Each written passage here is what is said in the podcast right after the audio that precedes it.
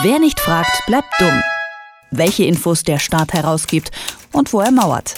In Kooperation mit fragdenstaat.de. Von A nach B zu gelangen, das kann unter Umständen ziemlich unangenehm sein. Zwischen anderen Passagieren, zum Beispiel eingezwängt in Bus und Bahn sitzen. Da träumt man schon schnell mal von der Reise im eigenen Privatjet. Einfach keine aufdringlichen Gesprächsversuche der Nachbarn, kein Halt in noch jedem so x-beliebigen Kaff. Einfach mal losfliegen und ankommen. Vielleicht dachte sich das auch die Bundeskanzlerin, als sie während ihres Wahlkampfs vermehrt die Flugbereitschaft der Bundeswehr nutzte. Doch die Nutzung dieser Flugbereitschaft mit Hubschraubern und Flugzeugen, die ist nur dann für Regierungsbeamte vorgesehen, wenn sie auch tatsächlich in der Funktion der Regierung unterwegs sind. Denn die sind teuer. Und jetzt wird geprüft, ob diese Wahlkampfflüge von Angela Merkel rechtswidrig waren, worin genau die Problematik liegt und welche Bestimmungen für die Benutzung der Flugbereitschaft durch Regierungsbeamte bestehen. Das bespreche ich mit Arne Semsrott. Hallo Arne. Hallo. Kannst du noch mal kurz einordnen, worum es genau geht?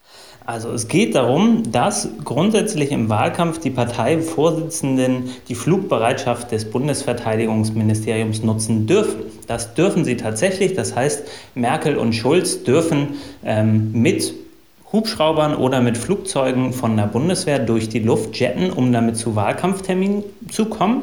Allerdings gibt es sehr klare Vorgaben, äh, unter welchen Umständen das passieren soll. Und das ist jetzt nicht so ganz klar, ob Bundeskanzlerin Merkel, die gleichzeitig CDU-Vorsitzende Merkel ist, dann auch wirklich innerhalb dieser Richtlinien sich bewegt hat oder ob sie da staatliche Güter ausgenutzt hat zum eigenen Vorteil bzw. zum Vorteil der CDU. Was sind denn die Vorschriften, die es gibt?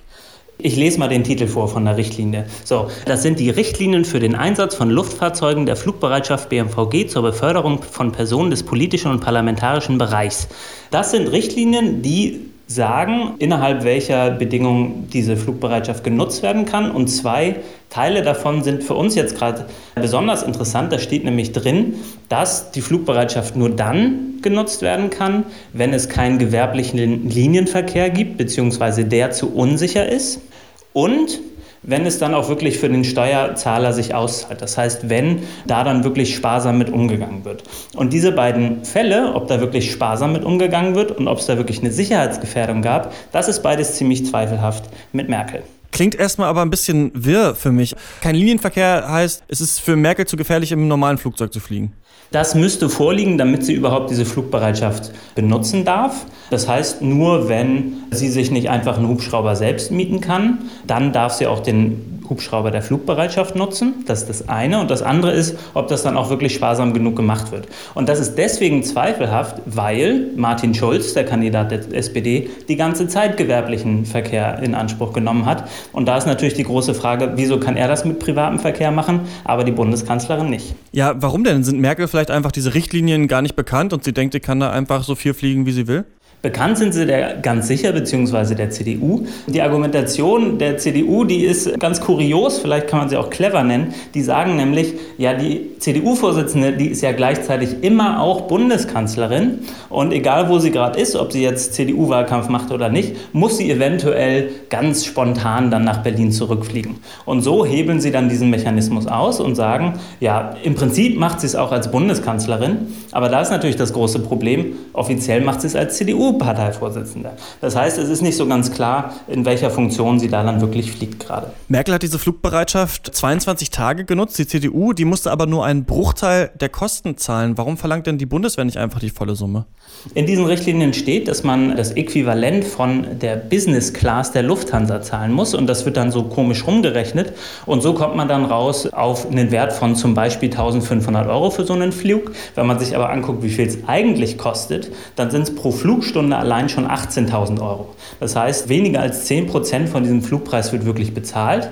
Und selbst wenn man diese Richtlinien dann wirklich sich ganz genau anguckt und sagt, naja, so steht das halt drin, muss man immer noch schauen, ist das dann wirklich sparsame Haushaltsführung? Und da muss man klar sagen, nee, wenn 90 Prozent dieser Flüge für den CDU-Wahlkampf vom Steuerzahler bezahlt werden, dann hat das mit sparsamer Haushaltspolitik aber mal so gar nichts zu tun. Merkel hat sich zu diesen Vorwürfen geäußert und gesagt, dass sie sich da nur an Regeln halte, die auch schon ihre Amtsvorgänger genutzt hätten.